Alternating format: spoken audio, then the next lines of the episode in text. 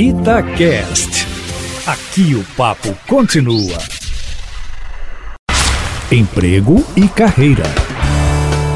Jaqueline Rezende, o Pablo já tem uma carreira de 10 anos no mercado de trabalho. Uma pena que ele não citou qual área que ele está. Mas ele diz que quer seguir uma carreira de professor universitário, é o sonho da vida dele.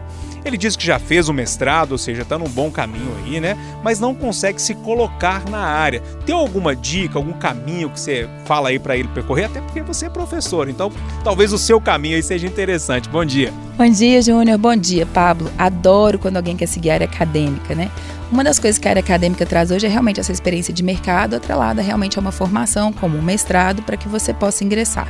A sugestão é que ele busque as escolas, apresente o seu currículo, veja grupos de professores, principalmente nas redes sociais, no LinkedIn, Comece a formular um material daquela disciplina, o conteúdo que ele domina, faça algumas apresentações em telas, né, usando qualquer tipo de, de, de software para isso, crie uma apostila, apresente o seu portfólio e realmente trabalhe muito bem a sua oratória, o seu posicionamento, cases, tudo isso hoje contribui muito para um bom professor. E mais do que isso, networking, porque de fato uma das coisas né, que faz com que a gente realmente chegue a esse mercado também é a sua rede de relacionamento. E se precisar, estamos aí ao dispor no Instagram da Jaque Rezende ou no site da cias.com.br.